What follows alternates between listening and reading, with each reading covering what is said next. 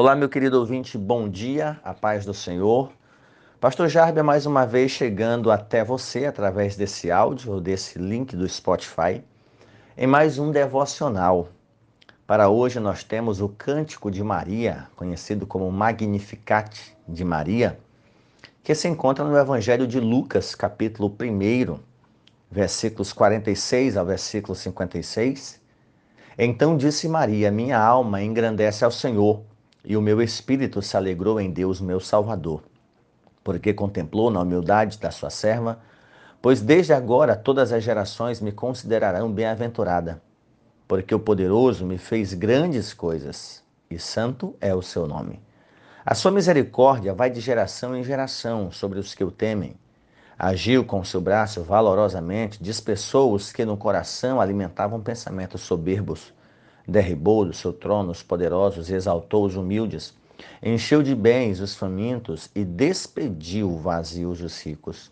Amparou a Israel, seu servo, a fim de lembrar-se da sua misericórdia, a favor de Abraão e de sua descendência para sempre, como prometera aos seus pais.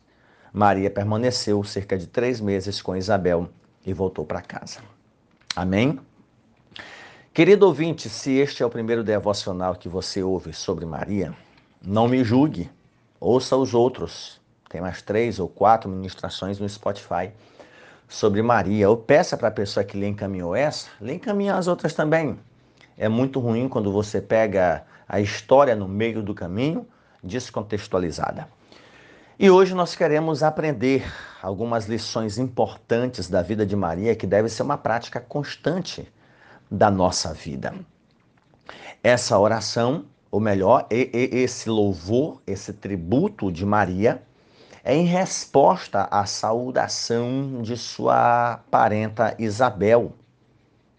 Nos versículos anteriores, vai mostrar essa visita de Maria Isabel e esse cântico foi feito lá na casa de Isabel. E em resposta à saudação, quando, Maria, quando Isabel diz: De onde me provém que venha visitar a mãe do meu Senhor? Pois logo me chegou aos ouvidos a voz da tua saudação. A criança, no caso João Batista, estremeceu de alegria dentro de mim. E Maria diz no versículo 45, aliás, Isabel diz no versículo 45: Bem-aventurada a que creu, porque serão cumpridas as palavras que lhe foram ditas da parte do Senhor. Quando nós olhamos para esse texto, e aí nós entendemos a resposta de Maria em forma de cântico. Esse cântico de Maria não é uma novidade na comunidade judaica. Poderíamos chamar isso aqui até o Salmo de Maria. Pois o teor deste cântico reflete muito a tradição judaica, principalmente evidenciada nos Salmos, cujos louvores tributam a Deus por seu ser e por suas obras. Salmos como Grande é o Senhor, maravilhas ele fez. Nós estamos alegres porque grandes coisas fez o Senhor por nós. Às vezes os salmos não especificam os feitos do Senhor, como o Salmo 150, louvai ao Senhor por seus atos poderosos. No entanto, nós temos inúmeros outros salmos que especificam e detalham as obras do Senhor, que são as razões pelas quais o povo de Israel sempre canta. O Salmo 105, por exemplo, é uma pequena, um resumo histórico ali do povo hebreu, desde a entrada de, de José no Egito até a sua saída, até o Êxodo. Então, Maria, nesse Magnificat, ela tributa a Deus pelo seu ser e pelas suas obras. E dessas obras, o fato dela ter sido escolhida apesar da sua humildade, da sua simplicidade, e não se esqueça, eu sempre preciso enfatizar a profecia de Isaías, lá no capítulo de número 9, para que você entenda o contexto em que Maria estava inserida o capítulo 9 do profeta Isaías vai dizer: Mas a terra que estava aflita não continuará a obscuridade. Deus, nos primeiros tempos, tornou desprezível a terra de Zebulon, a terra de Naphtali, mas nos últimos tornará glorioso o caminho do mar, além do Jordão, Galileia dos gentios.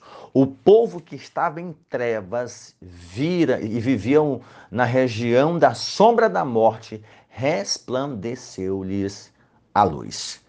Era esse o contexto regional em que Maria estava inserida. O profeta Miqueias, quando anuncia a cidade de onde viria o rei, ele vai dizer: Ó, oh, tu, Belém Efrata, ou Belém, terra de Efraim, pequenina demais dentre outras cidades. Ou seja, de tanta cidade grande, é de ti que vai sair o rei.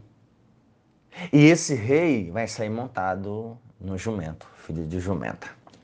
Que nós percebemos aqui é que Maria, ela entende que ela faz parte desse povo simples, desse povo humilde, desse povo pobre, e Deus olha para ela.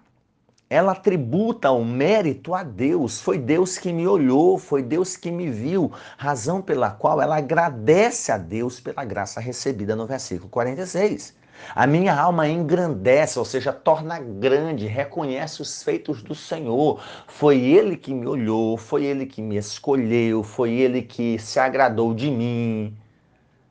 Ele, eu vou tributar esse louvor a Ele, a minha alma engrandece ao Senhor.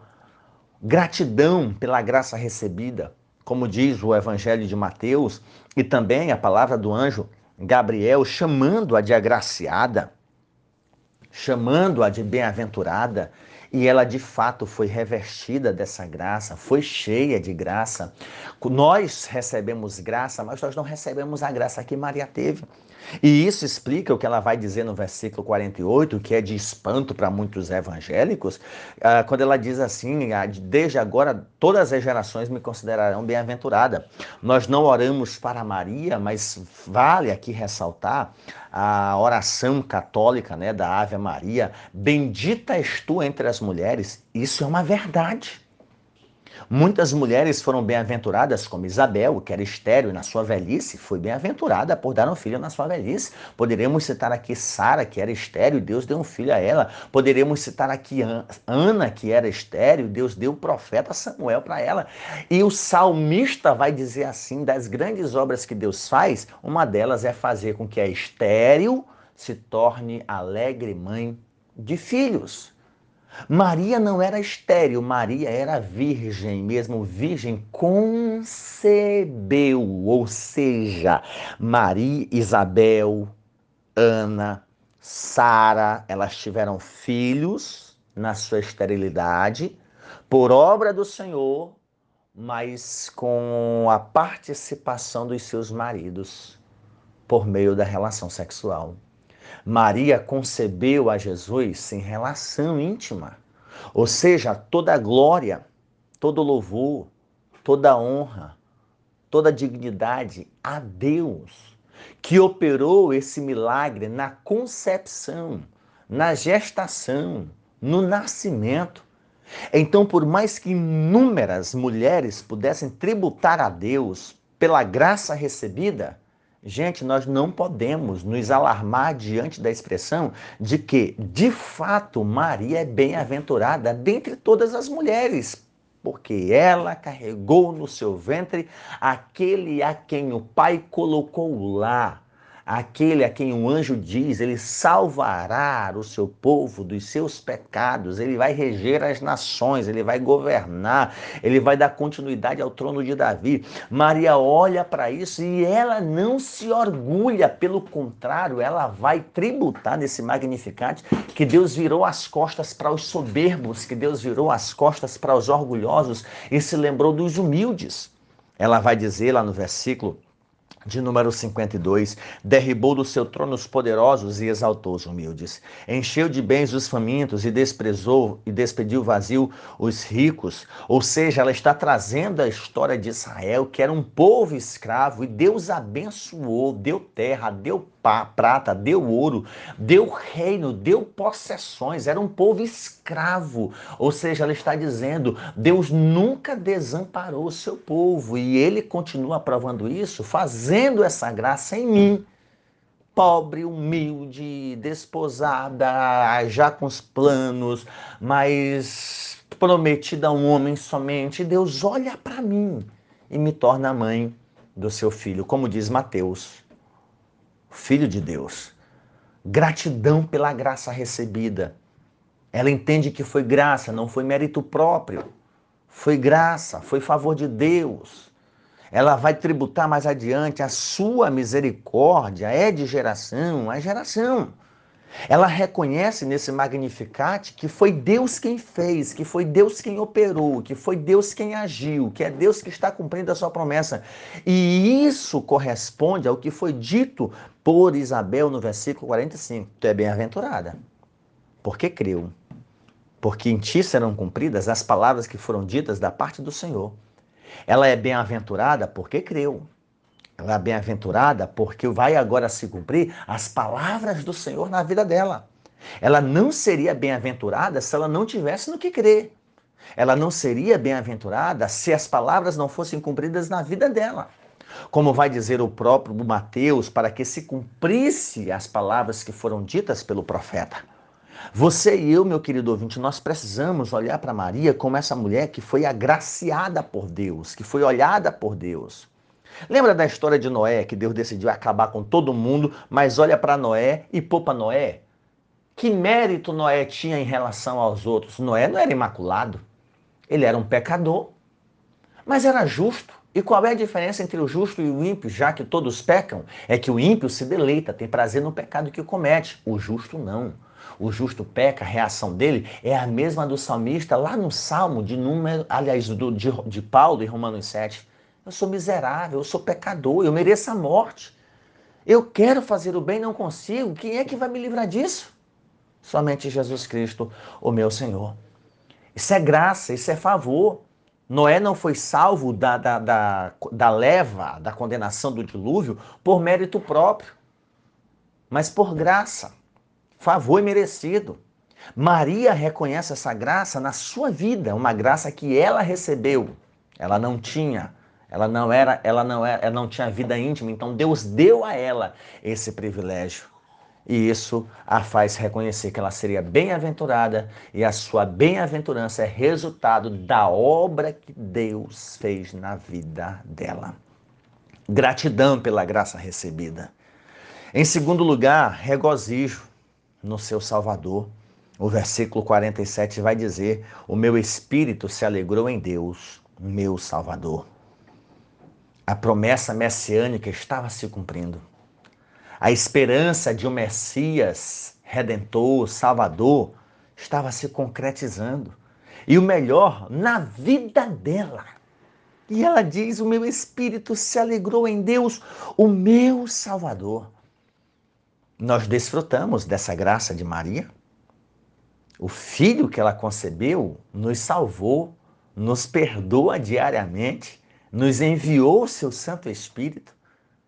E a semelhança de Maria, nós devemos nos regozijar nesse Jesus, no Filho de Deus, no Verbo encarnado nós devemos encontrar em Deus, gente, não motivo para reclamação. Ah, se Deus é bom, por que, que tanta coisa ruim acontece? Se Deus é bom, por que, que fulano de tal morreu? Se Deus é bom, por que, que ele permitiu Adão e Eva comer da do fruto da árvore? Se Deus... Gente, são tantas graças que nós temos recebido de Deus que tudo que nós deveríamos fazer é dizer, Deus, muito obrigado. Eu sei que é tão difícil sermos como Jó, né? Mesmo aos lamentos, dizer: O Senhor deu, o Senhor tomou. Mas nós precisamos nos regozijar, ter alegria em Jesus. E não ficarmos tristes quando pedimos uma cura, Ele dá morte. Quando perdemos um emprego, Ele dá prova. Quando pedirmos forças, Ele nos dá luta. Quando pedimos alegria, Ele nos, nos permite momentos de tristeza. Nós devemos nos regozijar no nosso Salvador. Ele é o Emanuel, é o Deus presente, é o Deus conosco. Regozijo no Salvador. Não sejamos daqueles que se regozijam em Deus somente por causa das suas benesses. Maria não está aqui se regozijando só porque ela concebeu, mas porque Deus tem feito maravilhas na história do seu povo, e ela vai pontuar a partir do versículo 49, porque o poderoso me fez grandes coisas, santo é o seu nome. E aí ela vai traçando algumas obras de Deus no meio do povo de Israel. Em vez de olhar somente para o mal que lhe acontece, olha para as coisas boas que Deus tem feito na sua vida. A semelhança de Maria, diante das adversidades, das lutas, diante das preocupações de ser virgem e ter que lidar com a sociedade, engravidou antes do tempo, né, irmã? Tu. Não, foi disso. Que Espírito Santo o quê? Ela ia ser apedrejada. Ela não tem motivos para tristeza. Ela tem motivos para se regozijar. Que regozijo você tem em Cristo, seu Salvador? Em terceiro lugar, ela reconhece sua humildade e tributa a grandeza de Deus. Ela tributa a grandeza de Deus. Ela vai dizer no versículo 48, porque contemplou na humildade da sua serva. Então, apesar da minha humildade, ele me olhou. Isso aqui não tem nada a ver com as pregações coaches, né? Isso é o centro do coração de Deus. Olha, se o Filho de Deus se fez carne para morrer por você, é porque você é dez, você é mil, você é valioso. Então por que, que a nossa vida não servia sequer para salvar a nós mesmos? Gente, se Deus se fez carne, descendo do céu para morrer por nós, é porque a nossa vida não prestava para salvar a si mesma. A nossa vida é insuficiente para salvar um filho nosso. Que valor nós temos? O valor que nós temos é a semelhança de Maria, nós recebemos do céu. Recebemos de Deus de graça, recebemos de Deus a salvação. Tem uma música de Armando Filho, Você Tem o Valor. E essa música, Você Tem o Valor, é em resposta à presença do Espírito Santo na nossa vida. É isso que nos torna valiosos. Sermos salvos, sermos libertos sermos agraciados por Deus, termos a presença do Espírito Santo. Não é meritocracia nossa, é benevolência do Senhor. Então Maria reconhece a sua humildade, a sua simplicidade, a sua, a sua, pobre, a sua pobreza, a sua indignidade enquanto ser humano. E além de reconhecer, e aqui não é uma falsa humildade, como eu já usei o texto de Isaías capítulo 9, do contexto social em que Maria estava inserido, Apesar de reconhecer a sua pequenez, a sua, a sua indignidade, talvez aos seus olhos e aos olhos dos homens, ela tributa a grandeza de Deus porque poderoso fez grandes coisas, santo é o seu nome, a sua misericórdia vai geração em geração, ele agiu com braço valorosamente, uh, dispersou os de coração altivo, derribou do trono os poderosos, exaltou os humildes, encheu de bens os famintos, despediu os vazios ricos, amparou Israel seu servo, a fim de lembrar-se da sua misericórdia nós temos a semelhança de Maria, que parar de achar que nós somos o bambambam bam, bam da história. Nós temos que fazer a semelhança de Maria, reconhecermos a nossa humildade, a nossa pequenez, a nossa finitude, e que as graças de Deus é que nos sustentam. Paulo não se regozijava nos seus diplomas, embora eles fossem necessários para o exercício do seu ministério. Paulo não se regozijava nos seus estudos, embora tenha sido necessário para o seu ministério a obra de evangelização. Paulo não se regozija nos seus títulos, Paulo se regozija pela graça de Deus que ele recebeu.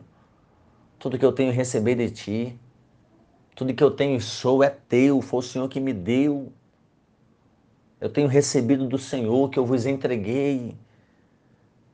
São lições que nós podemos aprender e aplicar tiradas da vida de Maria. Ah, eu sou pastor de uma grande igreja, tenho inúmeros ouvintes que me ouvem diariamente. Graças a Deus por isso, porque se não fosse Ele, nem voz eu teria, nem raciocínio eu teria para formular essas ministrações para você. A semelhança de Maria, reconheçamos a nossa pequenez. E isso não é motivo para nós nos desprezarmos nos humilharmos ao ponto de, de nos rebaixar a um nível vulgar, chulo, mas recorrermos àquele que é grande, àquele que é poderoso, àquele que faz grandes coisas através do Senhor. Como diz o salmista, né? Em ti faremos proezas. No Senhor eu vou desbaratar exércitos, cânticos de Davi. Reconheça a sua pequenez, reconheça a sua limitação. Deus não tem a obrigação de te abençoar só porque você nasceu na igreja, só porque você tem 30, 40, 50 anos no Evangelho. Deus não tem o dever, a obrigação de te abençoar só porque você é cristão há tantos anos, fiel, como o filho perdido dentro de casa, né? Os católicos nos chamam de irmãos separados, aquele irmão que saiu de casa, abandonou, aproveita a vida fora, mas só a salvação se voltar para a casa do pai. E se esquecem de mencionar o filho que ficou. E o pai diz: Meu filho, há tanto tempo tu estás comigo. Como é que eu vou te dar o que já é teu? É teu. Tu não está aproveitando porque tu não quer. Queridos, nós precisamos atentar que Deus é grande, nós somos pequenos, o que nós temos, nós temos recebido do Senhor. E isso não é motivo para nós vivermos da forma como nós bem desejamos, mas a semelhança de Maria, nos submetermos à vontade de Deus e dizer: faça-se cumprir em mim o teu querer. Por último, nós não devemos hesitar em reconhecer a bem-aventurança de Maria. Há muitas beatitudes. Bem-aventurados os pobres, os que choram, bem-aventurados os famintos, os que têm fome e sede de justiça, bem-aventurados os pacificadores. São inúmeras as bem-aventuranças para aquele que teme ao Senhor. Os salmos estão cheios de bem-aventuranças, mas somente Maria foi bem-aventurada por gerar no seu ventre o Deus eterno, o Deus incriado. Maria não criou Jesus, não fez Jesus. Ah, no, no, no, nos credos e confissões, né? Em relação à natureza do, de Cristo, ele foi gerado, não criado.